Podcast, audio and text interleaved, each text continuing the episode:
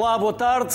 A digitalização veio inovar a forma como fazemos muitas das tarefas diárias, pessoais e profissionais. No caso das empresas, foi abrir portas a um novo mundo, de certa forma, em alguns casos precipitado pela pandemia, onde imperava a necessidade de ligações remotas dos colaboradores, mas que hoje passa por novos modelos de negócio e de empresas 100% digitais. Para a conversa de hoje tenho comigo em estúdio Bernardo Correia. O Bernardo é Country Manager da Google, mas antes de falarmos com o Bernardo, vamos recordar um excerto da entrevista que fizemos há algumas semanas para as conferências da sociedade civil, da RTP2, na Port Business School, com o Ministro da Economia e do Mar, António Costa e Silva, onde ele falava desta necessidade tecnológica das empresas portuguesas. Só vamos criar mais riqueza apostando nas empresas, continuando crescendo que as empresas, os empresários e os seus trabalhadores são eles que são os motores da criação da riqueza no país e fazendo tudo para auxiliar a transformação tecnológica que está, que está em curso.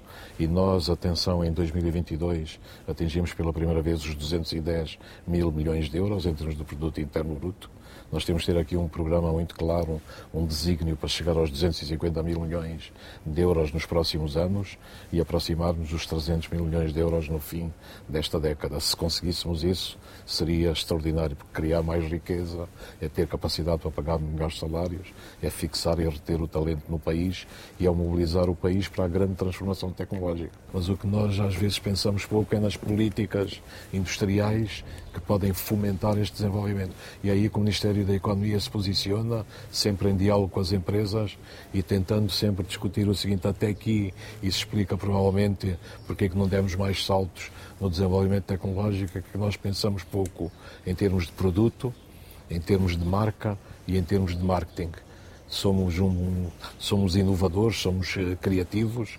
Criatividade, basta ver nas nossas startups, nós temos 2.200 startups, mas se nós começarmos a pensar mais em termos de produto, em termos do, do próprio marketing, somos também não muito bons a fazer marketing. Os americanos ainda não inventaram o produto, já o estão a vender no mundo todo. Portanto, quando chega o produto, já é uma potência global, porque eles são capazes de criar marcas. E nós fazemos isso pouco. Bernardo, bem-vindo, obrigado pela simpatia de aceitar o nosso convite. O que faz o Country Manager da Google em Portugal? Quais são as funções que desempenha em Portugal, Bernardo? E já agora, o seu histórico também, como chegou até Country Manager da Google em Portugal. Antes de mais nada, Luís, muito obrigado pelo convite, para estar aqui. Um, eu sou o Country Manager do Google em Portugal há, cerca de sete anos e ainda estou a tentar descobrir a resposta à pergunta que acabou de me fazer. Todos os dias há mais qualquer coisa para fazer. Porque, porque todos os dias, especialmente na nossa indústria, as coisas, as, as coisas mudam radicalmente e, e, é muito interessante observar ao longo dos anos todos que tenho estado no Google, já são mais de 15 anos, a evolução e os ciclos da tecnologia e a maneira como eles se adaptam. O meu papel principal aqui em Portugal, eh, como Country Manager, é, é é tentar valorizar e explicar ao ecossistema português a importância da digitalização num mundo cada vez mais global e promover a internacionalização e digitalização das empresas portuguesas do tecido empresarial português, em parceria com, com, com o Governo e com outras organizações de, da sociedade civil. E, e quando ouvi falar no programa Sociedade Civil, obviamente tinha de, tinha de vir cá. E foi porque é exatamente essa a minha missão, é estar dentro da sociedade civil e ajudar à sua promoção e digitalização. E o Bernardo, como vai parar a Google? Eh, eu tenho um, um, percurso profissional que foi, comecei aqui em Portugal, o meu primeiro emprego, aliás, foi jornalista. E, Trabalhei... Pensa que por acaso essa parte não me contaram. jornalista onde? Foi na, na Abra Contra Jornal, na, na Exame Informático. Foi o meu primeiro emprego de todos. Fez comunicação foi uma, social? Foi, acho que era mesmo jornalista, fazia entrevistas. A minha primeira tarefa, julgo que foi entrevistar o Country Manager da HP, da Elet Packard, em Portugal. Portanto, acho que foi essa a minha primeira, a minha primeira evolução na vida. Exame Informático? exame informática. É muito, já, lá, já lá vão muitos anos. Uh, julgo que foi em 99 que isso aconteceu. Uh, mas rapidamente percebi que o jornalismo não era bem a minha, a minha vocação e fui para marketing e comunicação, primeiro na L'Oréal e depois na Unilever. E com a Unilever fui expatriado para, a Inglaterra. E na altura um, ah, o Google uh, em Inglaterra precisava de alguém que percebesse um bocadinho a linguagem do marketing e da comunicação para servir um bocadinho de, de ponte entre a indústria da comunicação e a indústria da tecnologia e foi um bocadinho isso que eu fui lá inicialmente fazer. Uh, tive lá muitos anos, tive mais de 10 anos em Inglaterra, uh, entre a Unilever e, e, o Google. E em 2016 uh, voltei, para, voltei para Portugal como, como diretor-geral aqui em Portugal. E, a ideia que eu tive, depois de passar mais de uma década em, em, Inglaterra, foi que tinha voltado um bocadinho como... Era como ter uma máquina do tempo. Era como ter uma máquina do tempo. Voltar atrás, quantas décadas? Essa é uma pergunta especialmente interessante no contexto da digitalização da sociedade civil que estávamos a falar um bocadinho. Eu, um dos indicadores que eu uso para medir esta máquina do tempo é, é, por exemplo, a percentagem das vendas a retalho que são feitas através do comércio eletrónico. E, e Portugal tem aproximadamente 8% de, de, das vendas a retalho feitas através do comércio eletrónico. Somos é, uns bebés ainda? Somos, um, somos uns bebés, de facto, porque aqui em Espanha, mesmo ao lado em Espanha, é para aí 11, 12, as fontes divergem. Em Inglaterra, neste momento, é 30%. E para ter uma ideia de quando é que a Inglaterra esteve nos 8%, que é o que nós temos agora, estamos a falar de setembro de 2010. Portanto, temos aqui 13 anos, 13 anos quase de, de, de decalagem de, de, transformação digital que, que, temos, que temos de apanhar. E, é um bocadinho o meu, o meu papel é ser o evangelizador dessa, dessa necessidade de digitalização e aceleração da transformação digital aqui em Portugal. Bernardo, qual é o problema? É porque falamos português e não inglês, inglês é cada vez mais uh, universal, é porque não temos escala, somos demasiado pequenos, ou é também porque os nossos patrões, os empresários, são os menos escolarizados da Europa? Ou é um bocadinho tudo isto, com o facto também de estarmos a perder muito talento, que depois também não nos ajuda neste salto, nesta evolução? Eu, eu costumo dizer que, o, que o, os problemas em Portugal é uma combinação de falta de eficiência com falta de escala. Um, e isto quer dizer que. Eficiência também é gestão. Eficiência é automação. Tecnologia e. É tecnologia, é a adoção de tecnologia. E nós vemos que, que, que em Portugal, até aliás, isto não é só exclusivo em Portugal, em Portugal é mais, é, é mais notório, mas uh, a nível europeu, um quarto das, das, PMEs não tem um website, não tem uma presença online. Em Portugal, essa porcentagem não sei o número, mas deve ser bastante mais alta. Portanto, isto não é exclusivo. Seja, o, mas voltando ao tema da escala e da eficiência, a escala resolve-se através da internacionalização. Nós vivemos num, através do online num mercado global que vale cerca de 4 trilhões de dólares, que é o valor total do mercado do comércio eletrónico mundial, um, e que está disponível a mais de 3 mil milhões de pessoas.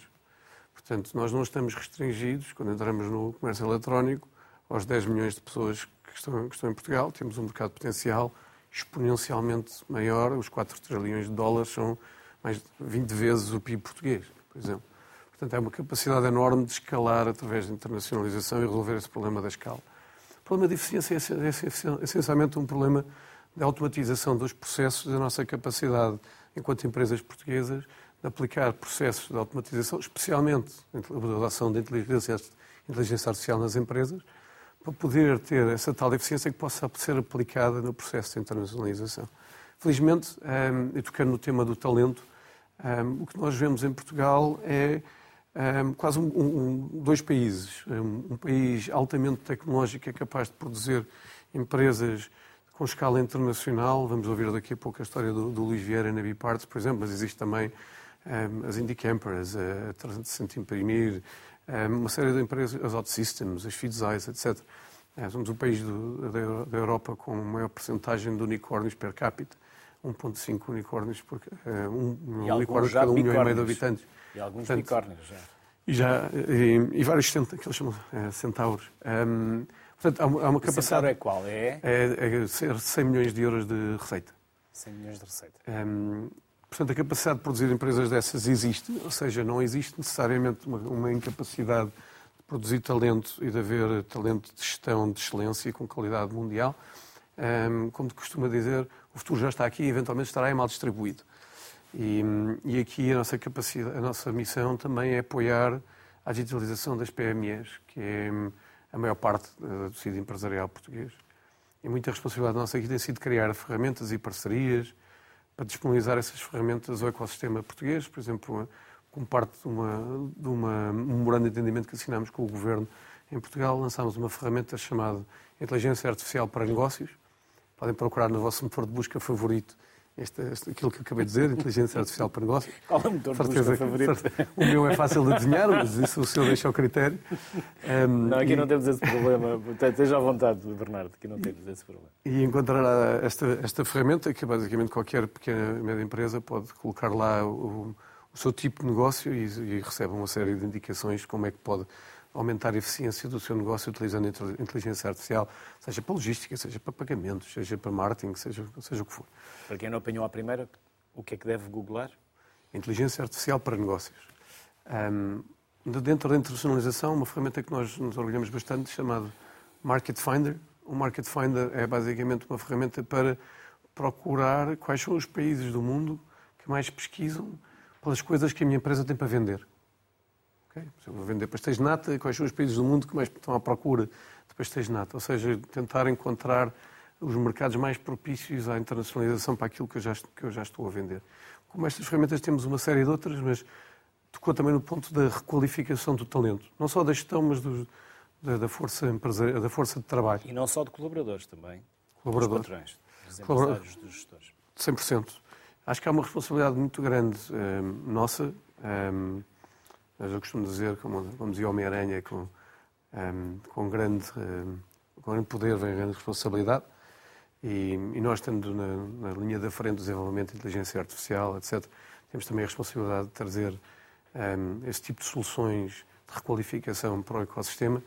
Uma das coisas que também desenvolvemos com o Ministério de Emprego e Formação Profissional foi o Instituto de Emprego e Formação Profissional foi um, um, e com a APDC foram certificados profissionais cerca de 6 mil eh, certificados para requalificação profissional nas áreas de analista de dados, um, ehm, cibersegurança, etc. Há uma série de, de, cursos profissionais que são disponibilizados aqui em Portugal em parceria com outros organismos, que nós tentamos também que sejam parte dessa viagem de requalificação. E já agora também a questão de preparar o futuro. A questão de preparar o futuro passa, passa muito pela, pela educação dos mais jovens, Uh, criamos, por exemplo, com a fundação da SIC Esperança, não sei se posso referir a Como lhe disse há pouco, não. não há problemas aqui. Uhum. Nem de concorrência, nem de marcas, porque obviamente o Sociedade Civil é um programa institucional e nós aqui não temos essas, essas, esses afunilamentos que nos uh, uh, reduzem a discussão. Por isso, sinta-se à vontade para falar de SIC, TVI, da vossa empresa, sem tabus. Muito bem.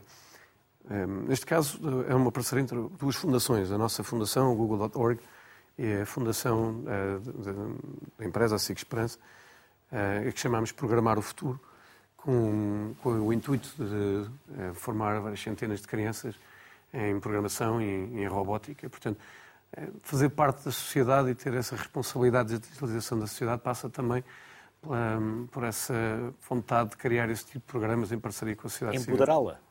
Sim. empoderar a sociedade, não é? Sim, e preparar, e preparar o, o, o futuro requalificando o presente, porque hum, cada vez mais estamos a assistir a uma, uma aceleração do, da, da, transformação digital.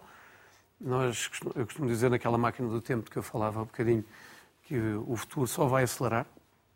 É, aliás, o meu chefe costumava dizer que a transformação que estamos a ver agora é a transformação mais lenta que vamos ver para o resto da nossa vida, porque a partir daqui tal como foi no passado, a transformação só vai, só vai acelerar. Então, quando chegarmos aos computadores quânticos... Quando chegarmos à computação, à computação quântica, as próximas fases de evolução da inteligência artificial, por aí fora, portanto, há uma, há uma responsabilidade grande de prepararmos as pessoas para, para os empregos do futuro.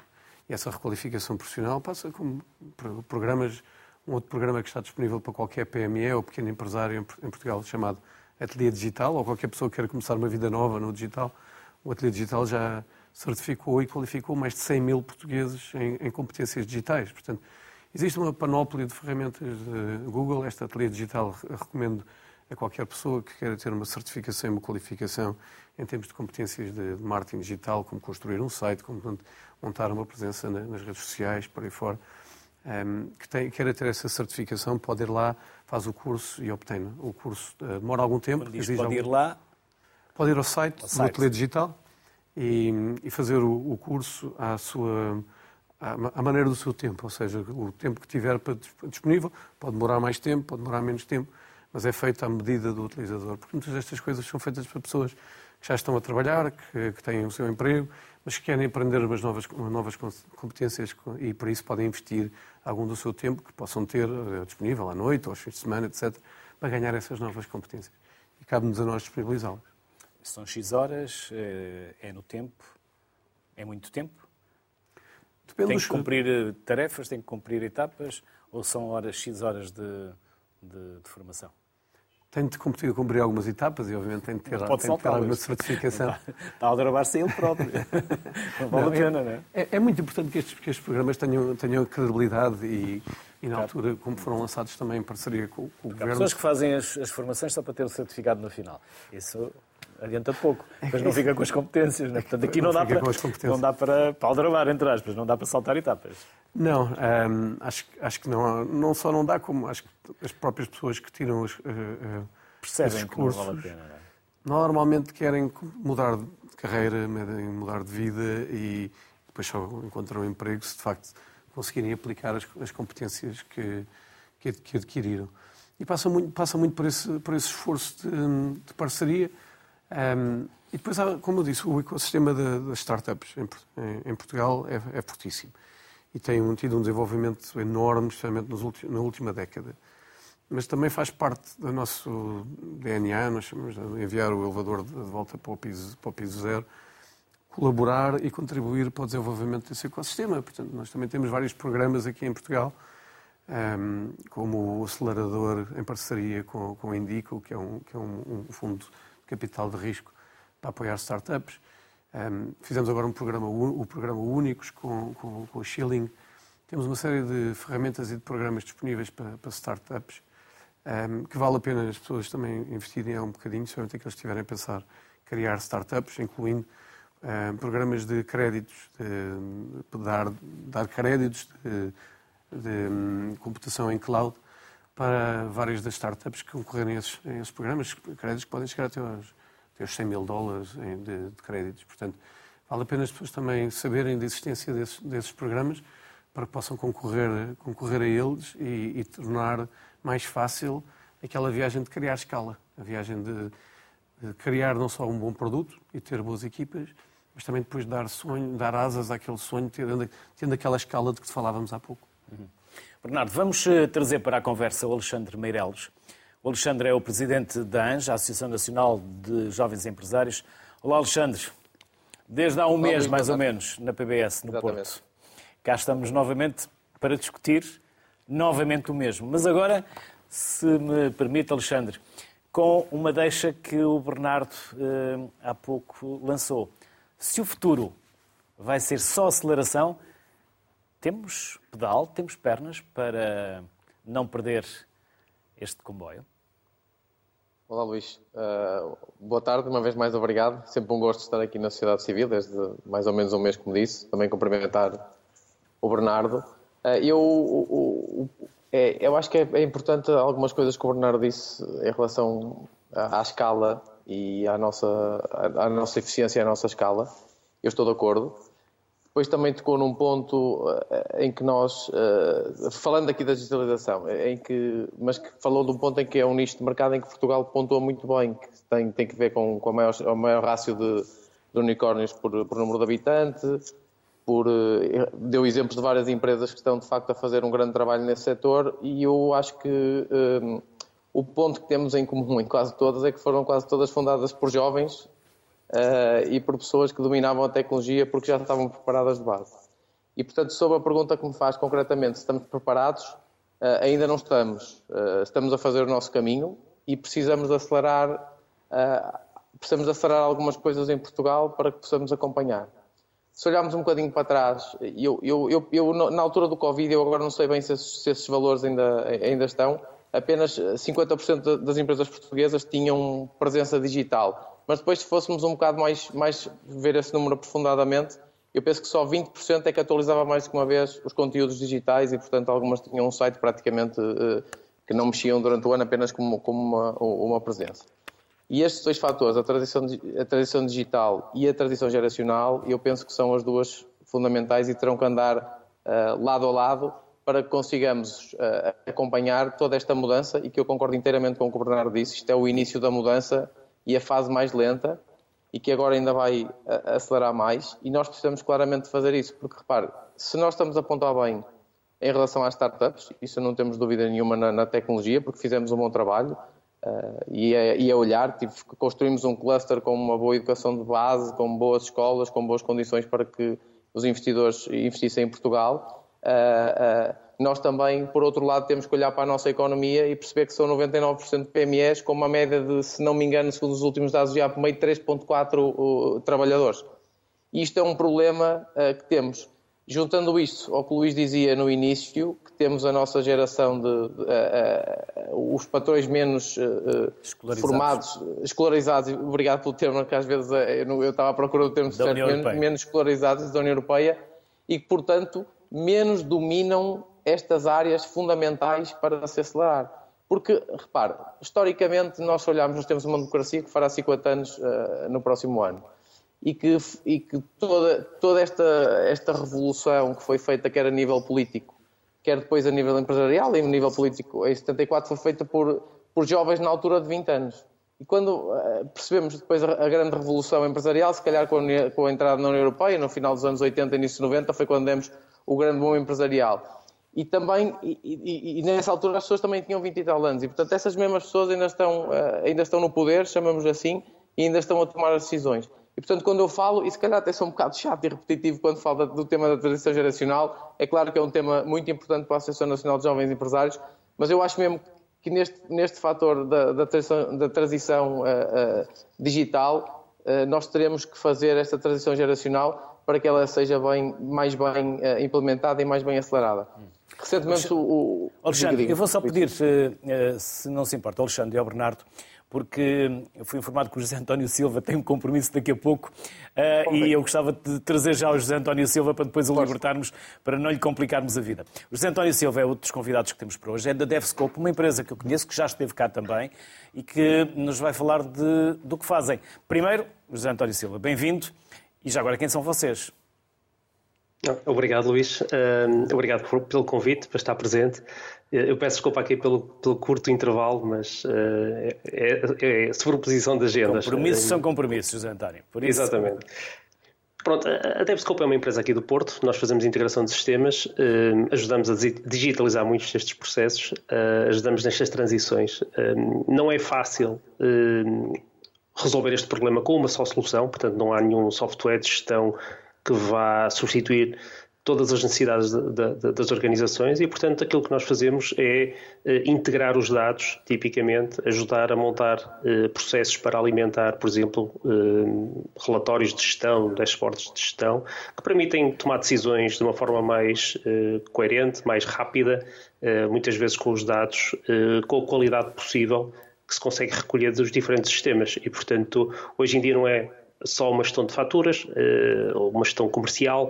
Hoje em dia temos que gerir as redes sociais, o, feedback dos produtos, o suporte, eh, a telemetria dos nossos produtos, dos nossos sistemas dentro de uma fábrica ou dos nossos pacientes no hospital. E, portanto, são demasiados sistemas eh, onde esta capacidade de agregar dados, tratar os dados, correlacioná-los, limpar os dados, tudo isso permite construir soluções de gestão muito mais avançadas.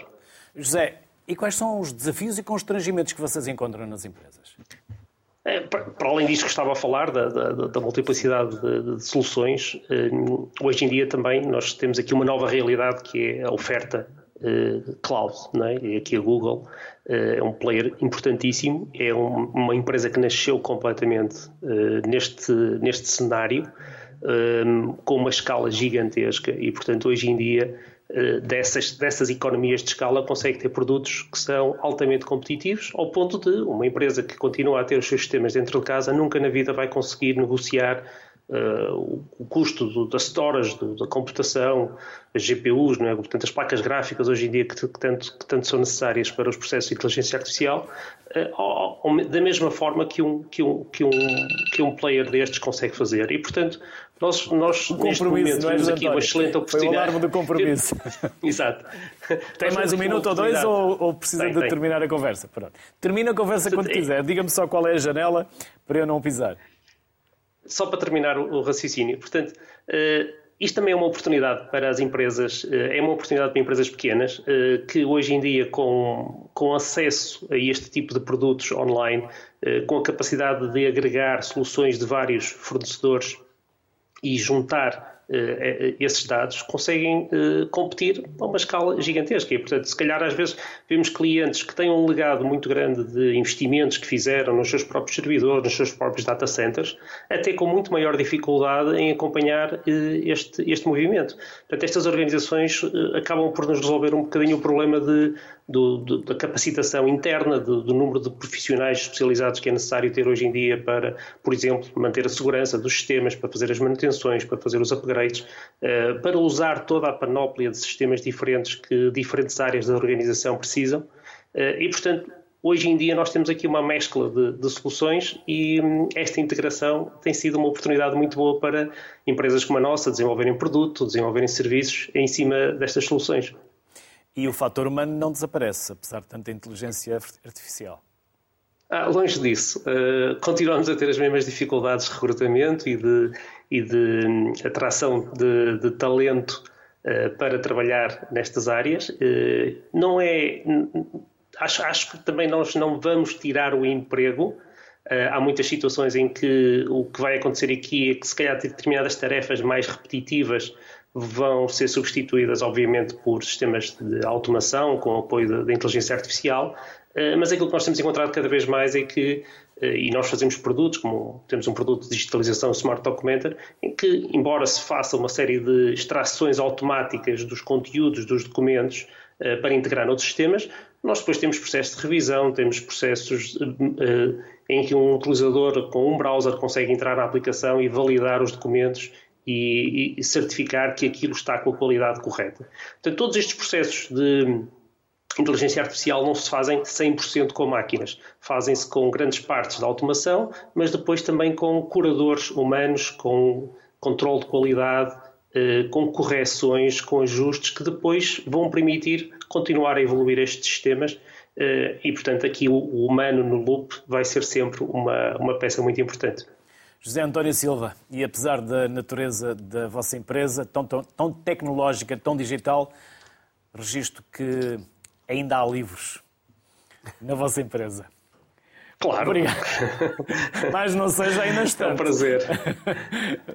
Obrigado, José António Silva. Um abraço a todos. Obrigado, eu. Até uma próxima. Obrigado. Obrigado. Alexandre, há pouco interrompiu no seu raciocínio para introduzir o José António, mas pronto, tínhamos que uh, claro. cumprir com aquilo que, que, que, estava estipulado e ele tinha o compromisso, não podíamos atrasar mais. Interrompi o seu raciocínio na altura. Sim, eu, eu, penso que estava a falar do, do, do tema das, das, das, PMEs e, de facto, da, da, se nós estamos a pontuar bem na de democracia. Questão... Sim, 50 anos de democracia que ainda são as mesmas pessoas no, no poder e a questão da transição geracional e que são essas pessoas que estão a, a liderar as PMEs.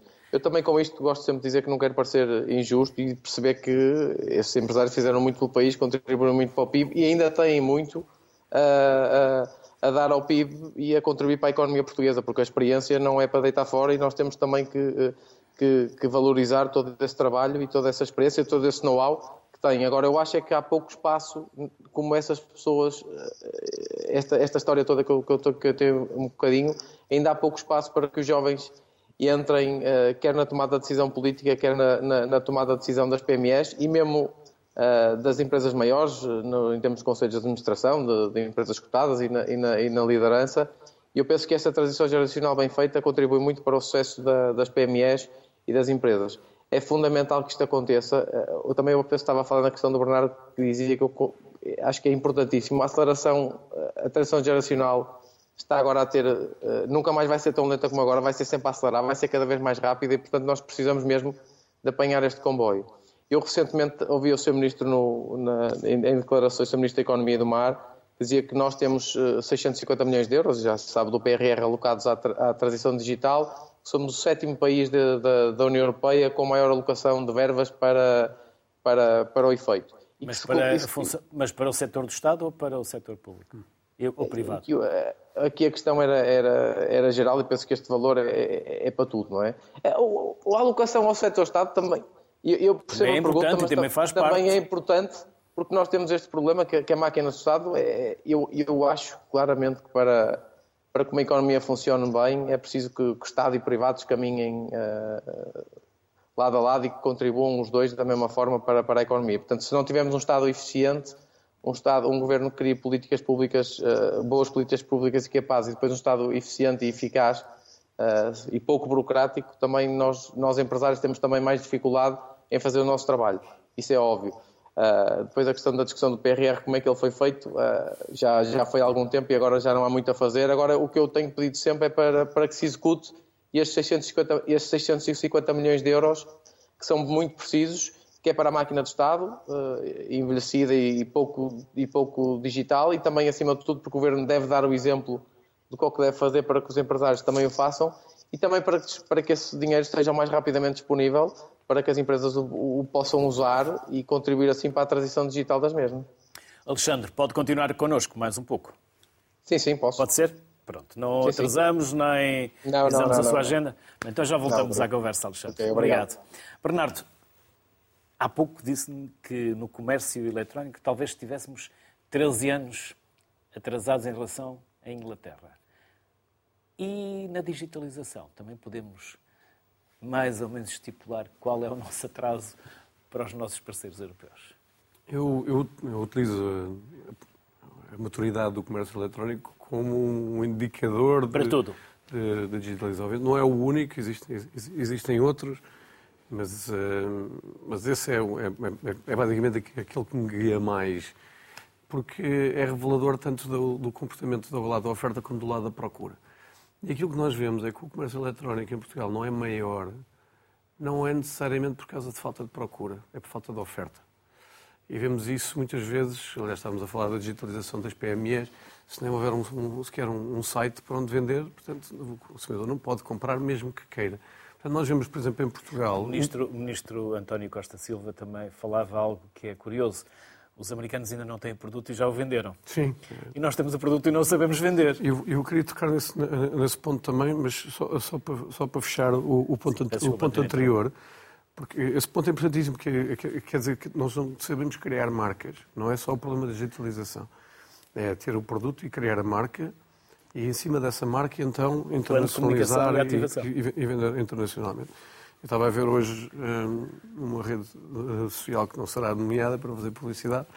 Pode um, falar. Um, um estrangeiro que mora aqui em Portugal a queixar-se que queria comprar uma bicicleta para a namorada e que não conseguia comprar em nenhum site português e, e depois que finalmente Também lá, não procurou bem. E depois lá conseguiu arranjar um site que vendeu, mas depois o cartão de crédito bateu na trave porque era, afinal o produto era de valor demasiado elevado, portanto não conseguiu completar a compra online e acabou por comprar um site holandês e mandar a bicicleta de um site holandês para, Portugal. E estes, estes exemplos repetem-se. Quando nós somos os maiores produtores de bicicletas. Quando nós somos um dos maiores Quando tiver um problema vai mandá-la para, para, para a Holanda. Quando nós somos... E o que é que falta na cadeia de valor aqui?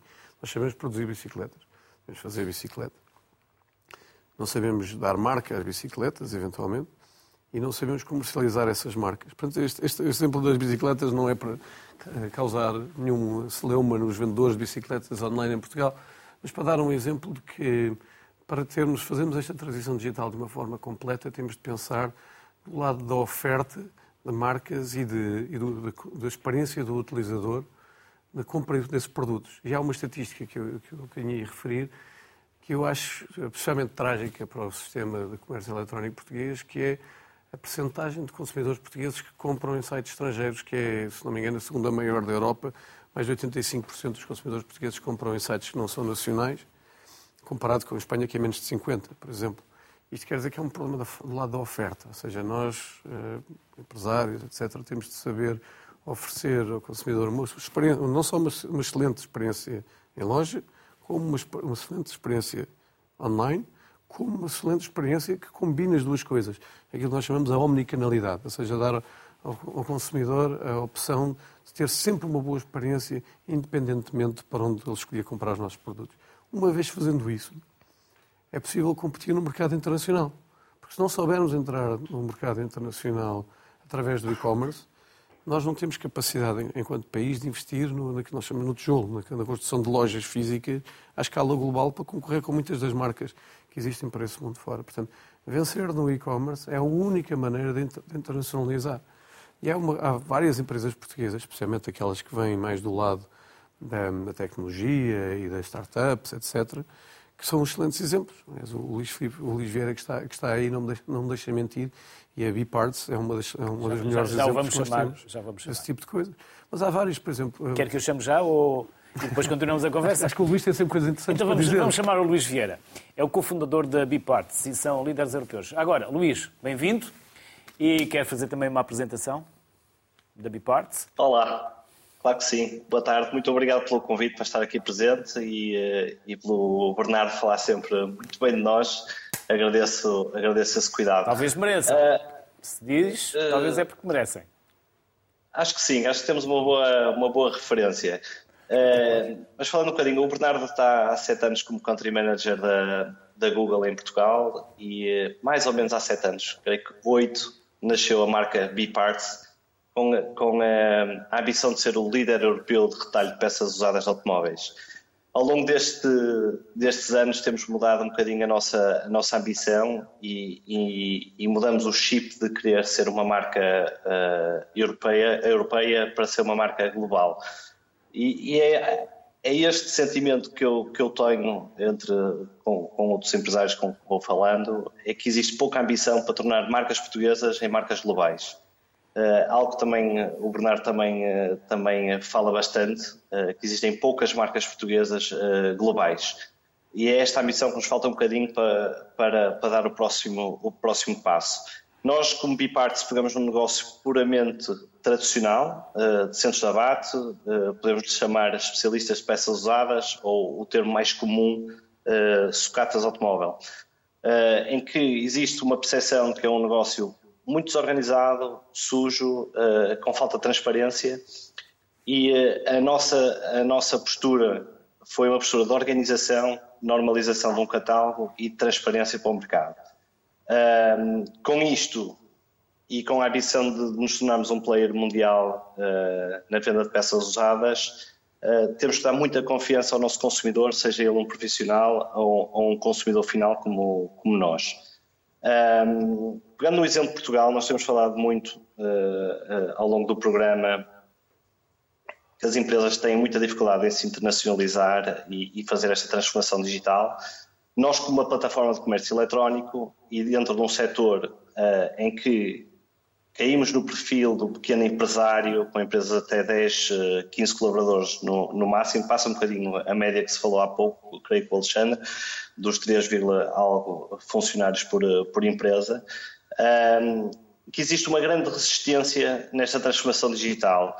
E a nossa missão tem sido ajudar, no início colocamos equipas para fazer o catálogo digital do seu inventário, mas é com alguma tristeza que vejo que a grande maioria dos nossos fornecedores de peças eh, não estão localizados em Portugal porque não têm o seu inventário digital. Ou seja, há 10, 15 players em Portugal eh, que estão muito à frente, mas todos os outros têm receio de ter o seu inventário na internet, de colocar em preços. Receio ou conveniência, Luís?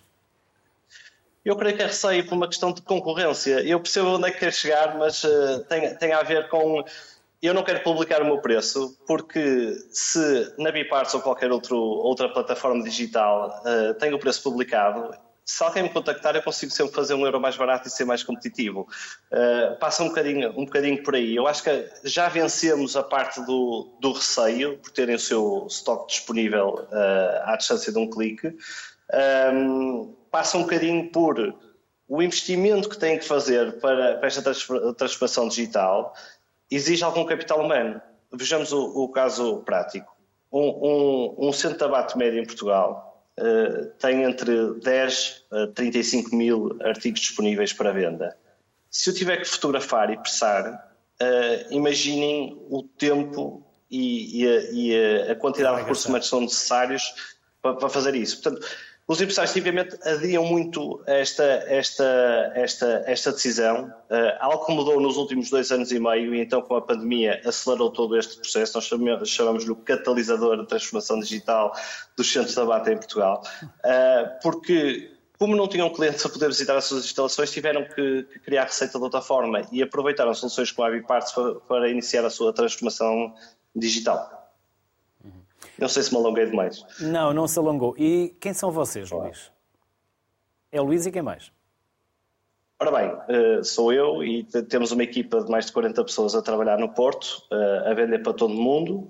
Eh, a empresa foi fundada por mim e por mais duas pessoas em 2014, sendo que a marca foi, foi a plataforma foi para o ar em 2015, daí os oito anos que falei, que falei há pouco.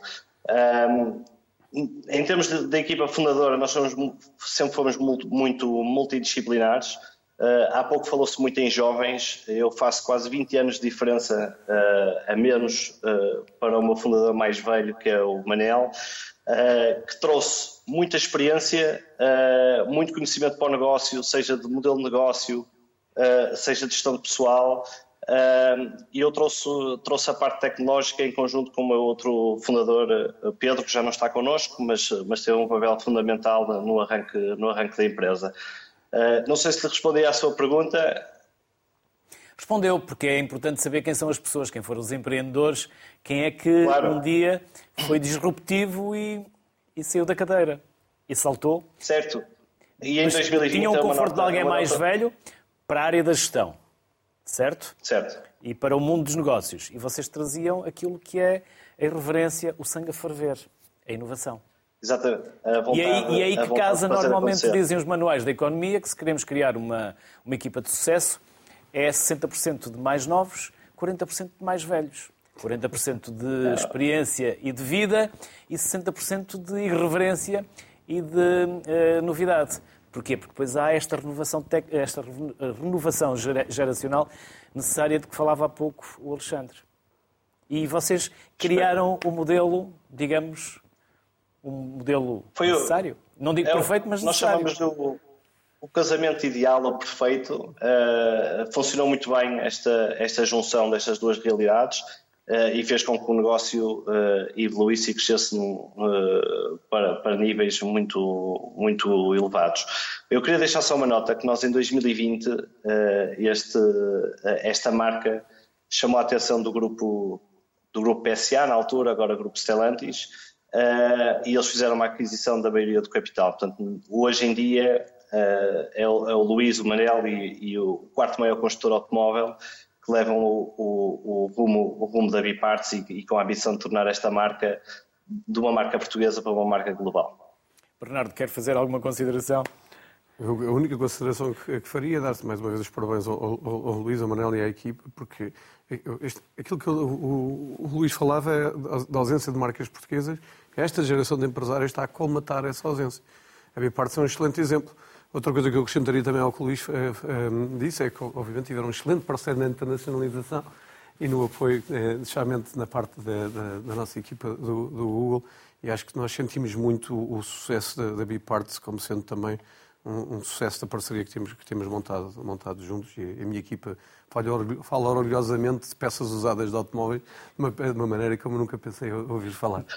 Uh, existe... Sem dúvida, se eu puder fazer uma nota, eh, Bernardo. Claro que sim, uh... eu também vou trazer o Alexandre, porque também vou perguntar se vocês são parceiros da ANGE. Neste momento, atualmente não. Acho que nunca fomos, mas só, só fazendo aqui uma nota que o Bernardo tocou num ponto Falta fundamental. Um cheque. Falta aí um cheque. É o Alexandre está a ouvir, eu já ouvi, já ouvi o sorriso do Alexandre, ainda não ouvimos aqui na imagem, mas já vamos eh, pôr também o Alexandre no ar. Sim, sim, diga. Boa. Uh, uh, a Google foi, sem dúvida, e continua a ser um parceiro fundamental no nosso, neste nosso processo de internacionalização. Uh, eu há bocado falei nos sete anos que o Bernardo está como country manager da Google e desde o início que teve o cuidado de olhar para o ecossistema de startups em Portugal uh, e apesar de nós não termos o nível uh, necessário para, para sermos acompanhados de forma mais próxima por parte das, da, da equipa da Google em Portugal, teve um papel fundamental em partilhar a visão dele, no nosso caso específico, da marca Biparts e o percurso que ele viria, que ele via para, para, a nossa empresa e nos apoiar nesse, nesse, nesse processo de internacionalização. Nós, sem termos este megafone que é a Google, nunca teríamos o sucesso que estamos a ter, porque sem dúvida que conseguimos a partir do Porto chegar a todo mundo uh, com, com variedíssimas estratégias de marketing uh, para a aquisição de utilizadores e, e, de clientes para, para, para a Biparts. Portanto, Bernardo, passo a palavra para ti uh, neste processo de internacionalização e como é que a Google ajuda empresas portuguesas a, a escalar à escala global. Mas uh, só agora, porque já temos o Alexandre. Alexandre, é de ficha? É, é no site? Onde é que o Luís vai é ter que site. assinar?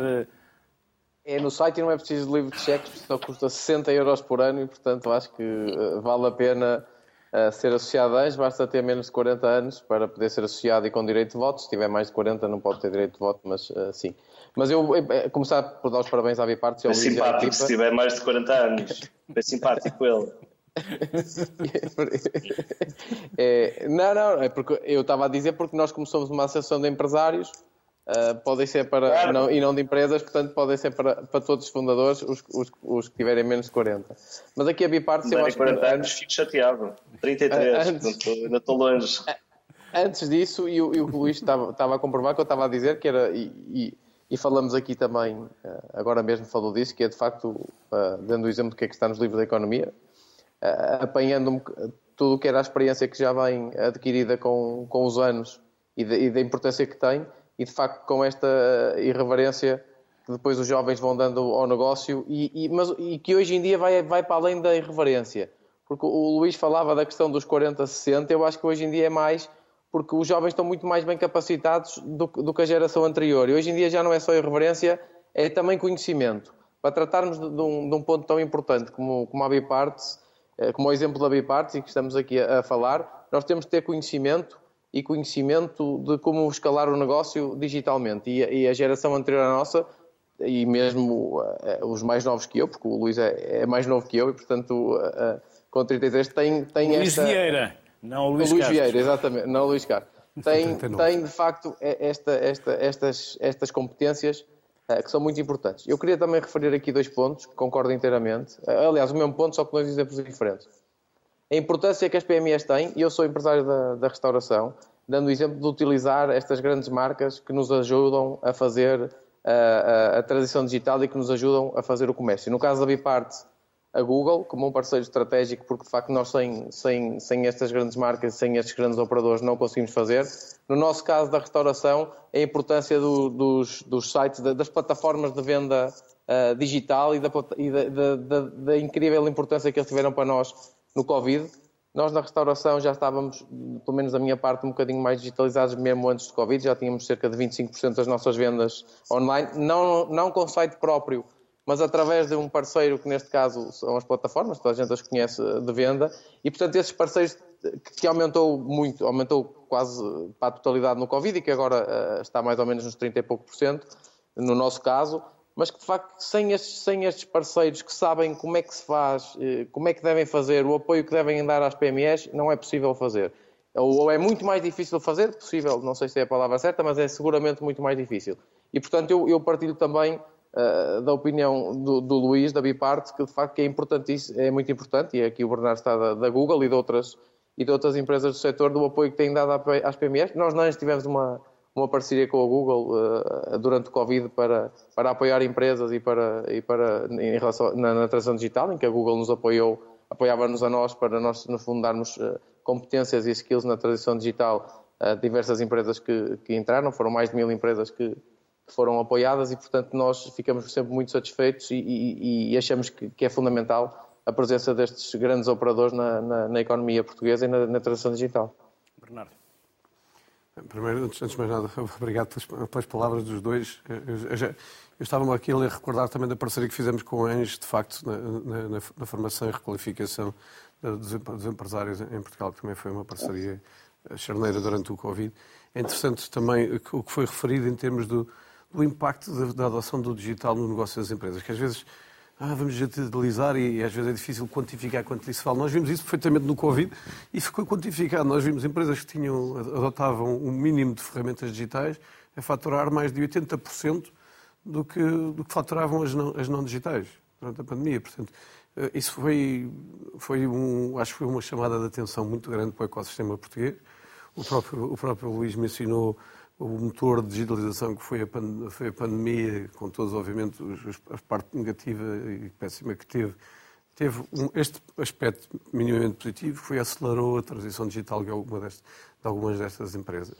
Mas também para dizer que isto, às vezes, em, em programas como este, estamos a falar de um caso ou de outro caso, eu, eu, vejo isto todos os dias a acontecer no ecossistema português. Eu sou um grande otimista em relação ao potencial do, do ecossistema português, porque seria muito pior se tivéssemos um ecossistema que não tivesse grandes produtos ou grandes empresários. Mas nós temos grandes produtos e temos excelentes empresários, como o Luís é um, é um bom exemplo, e como é o caso das bicicletas que falávamos há pouco. Falta-nos dar aquele pequeno passo. Mas muitas vezes também se confunde isto, este ecossistema como produzindo software, programas digitais, etc. E eu não sou um programador, o que é que eu vou fazer? Mas há uma série de empresários, que estão como, como, como o Luís, que provaram que isto é possível fazer com qualquer produto. Uma das razões que eu gosto tanto do exemplo da Biparts é porque quem diria, há sete anos atrás, que Portugal ia ser um dos, um dos países do mundo onde se venderiam mais peças de automóveis usados através, através do e-commerce. E como isto, há, por exemplo, o exemplo da Indie Campers, que é uma empresa de autocaravanas, ou seja, um produto físico, utilizado fisicamente pelas pessoas, que neste momento no site deles diz ostensivamente somos o maior fornecedor de road trips na Europa e nos Estados Unidos. E os Estados Unidos nasceu nos últimos dois anos, durante a própria da pandemia.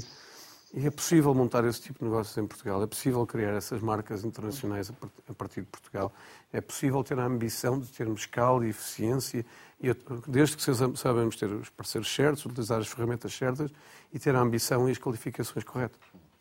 Luís e Alexandre, agradeço-vos a simpatia. Muito obrigado. Uh, parabéns ao obrigado. Luís, um enorme obrigado mais uma vez ao Alexandre, porque é um gosto, é sempre um voltar gosto, a recebê-lo e voltar a discutir eh, um tema que, como sabe, também me é muito próximo.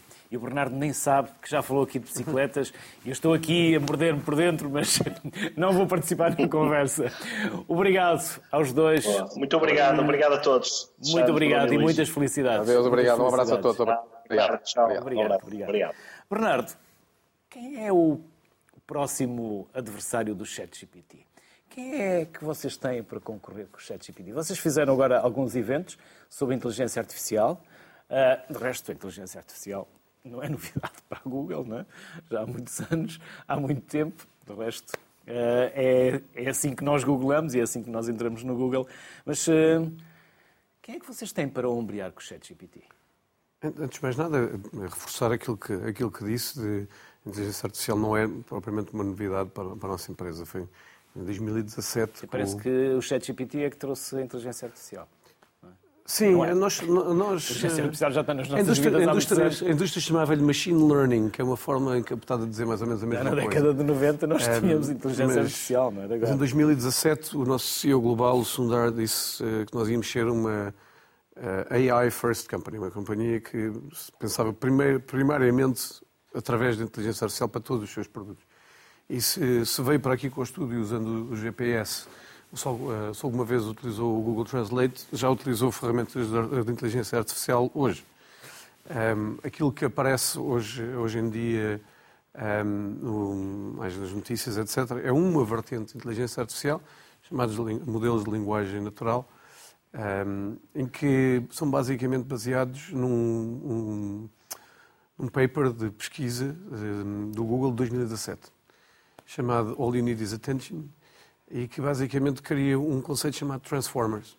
Este conceito de Transformers, que não é um filme ou não é uma linha de brinquedos, hum, é um, modelo fundacional de como é que a linguagem pode ser codificada e pode ser transformada em modelos conversacionais que simulam inteligência artificial.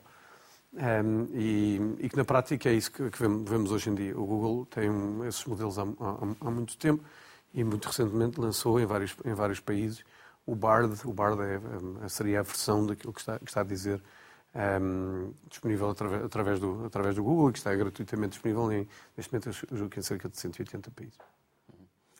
E não temos que ter medo da inteligência artificial, não vai mudar a Terra como nós a conhecemos, não nos vai levar ao fim da humanidade, não nos vai tirar emprego a todos, como aquela carta dos génios de Silicon Valley que andaram eles próprios a estimular a inteligência artificial e agora dizem que ela está, sobre, está fora de controle e que é preciso pará-la, como se fosse possível parar o desenvolvimento da ciência e da tecnologia. Pode-se parar a disponibilização dessa mesma tecnologia durante seis meses. Eu como... Não se pode parar a investigação. Eu, como disse, sou, sou um otimista em relação, em relação, a estas coisas e acho que estamos perante aquilo que é uma das maiores oportunidades de, de aumento da produtividade da economia global desde os tempos da primeira Revolução Industrial. Ou seja, nós temos de ser, ao mesmo tempo, audazes, para aproveitarmos a oportunidade, mas responsáveis na aplicação de novas tecnologias. Qualquer nova tecnologia pode ser utilizada para bem ou para mal. Como a energia atómica. Como um garfo. O meu chefe costuma dizer, eu posso usar um garfo para comer eh, esparguete ou, ou posso usar o garfo para espetar uma pessoa. Portanto, qualquer tecnologia tem sempre o potencial de ser uh, mal, mal utilizada. E aqui, uh, por exemplo, um, às vezes tentar falar da inteligência artificial sem quantificar as coisas também é difícil, mas também não existe uma informação desmesurada sobre isto. Mas semana, o mês passado, um estudo da Goldman Sachs dizia que a inteligência artificial pode ser, por base, responsável por um aumento de um ponto e meio de produtividade anual por ano durante pelo menos 10 anos. Para ter uma pequena ideia, isto é, é, é o seu equivalente a criar 7 trilhões de dólares de PIB mundial adicional nesse, nesse período de tempo. Ou seja, estamos a falar de uma revolução eh, tecnológica em termos de aumento de produtividade é quase inigualável quantos, aquilo que nós tivemos. Quantos postos de emprego desaparecem? Esse estudo tra trata e também... o rácio para os que surgem? Esse estudo trata também da ideia de que a maior parte do impacto da inteligência artificial será na complementaridade da inteligência artificial e não, não necessariamente da sua disrupção. Será a capacidade da inteligência artificial complementar aquilo que fazemos e tornar-nos mais produtivos nesse, nesse movimento. Obviamente que há, que empregos que vão ser impactados, como aconteceu em qualquer revolução económica ou tecnológica até hoje. discussão também já havia quando foi a máquina a vapor. E o conceito, o conceito dos luditas, que, que, que, da destruição dos tiares mecânicos pelos, pelos tecelões manuais, isto é uma discussão mais, mais desde que existem revoluções económicas que existe esta, esta, esta discussão. Obviamente que esta revolução, tal como eu disse, acontece rapidamente e é por, isso que é importante investir cada vez mais no, no plano da requalificação que nós falávamos no início desta conversa. E é uma das razões que eu mencionei que a aceleração da tecnologia é cada vez mais, eh, mais óbvia e que há cada vez chegar mais próximo, não só das empresas, mas também dos, dos, dos cidadãos. Portanto, é importantíssimo que os Estados, as empresas, etc., entendam que hum, é preciso adotar uma mentalidade de requalificação permanente, aquilo que nas universidades se chama o lifelong learning. É preciso investirmos na requalificação permanente dos nossos colaboradores e empresários para podermos estar sempre hum, a ser capazes de tornar partido desta com a disciplinaridade com a máquina. Ou seja, temos que, e para além disso, num mercado cada vez mais global, etc., se não os fizermos, alguém o faz, portanto, tornando-nos tornando descompetitivos. E é assim tão disparatado dizer que se a inteligência artificial eliminar postos de trabalho deve pagar impostos? Eu não vou entrar no tema da, da, fiscalidade, até porque não é, não é, um tema, não é um tema que eu, que eu domino. Mas hum, acredito fundamentalmente que empresas que utilizem inteligência artificial para tirar mais partido dos seus negócios, especialmente aqui em Portugal. São empresas que são mais capazes de serem competitivas no plano internacional, são capazes de criar a melhor marca, que têm melhores processos, têm, têm pessoas mais qualificadas e são capazes de gerar mais valor para a economia. E, tendo em conta este conceito de máquina do tempo, se nós já temos algum atraso na adoção de tecnologias mais de base, como ter um website, como fazer comércio eletrónico, as coisas que tivemos a falar até, até agora, se de repente o comboio acelera ainda mais, se nós não agarramos isto rapidamente, então encontramos uma posição ainda mais descompetitiva internacionalmente. Portanto, eu acho que a inteligência artificial para Portugal tem a capacidade de transformar o nosso tecido produtivo para se tornar cada vez mais eficiente e mais competitivo. Mas temos de querer agarrá-lo e temos de querer fazer. Obviamente, há uma questão também, que é aquilo que está a tentar eh, entrar no campo da responsabilidade do desenvolvimento da inteligência artificial. E é, possivelmente, importantíssimo que, como eu disse, com grande poder vem grande responsabilidade, que essa inteligência artificial seja desenvolvida com ética. E, essa... e a regulação. E a regulação. E a regulação é absolutamente crítica aqui. Como, como dizia o nosso CEO, um, a inteligência artificial é demasiado importante para não ser regulada. Mas é ainda mais importante para ser mal regulada. Porque, como eu disse, é uma oportunidade económica única, eh, não só para o país, mas para o mundo. Portanto, é importante que nós saibamos desenvolvê-la com ética, com responsabilidade, com princípios morais, mas também que sejamos partir, tomar partido dela e que as regras que sejam criadas sejam no sentido de aproveitar o melhor que a tecnologia tem e de parar o pior que ela pode, que pode, pode oferecer. Bernardo, um enorme obrigado pela simpatia, pela disponibilidade, pelo tempo que partilhou connosco, conhecimentos e saberes, por tudo aquilo que hoje aqui falámos durante estes 60 minutos. Um enorme obrigado e as maiores felicidades. Obrigado, eu. Prazer. Esta digitalização que aqui falámos hoje já está a acontecer e é para acelerar. Não vai parar. Até amanhã. Saúde.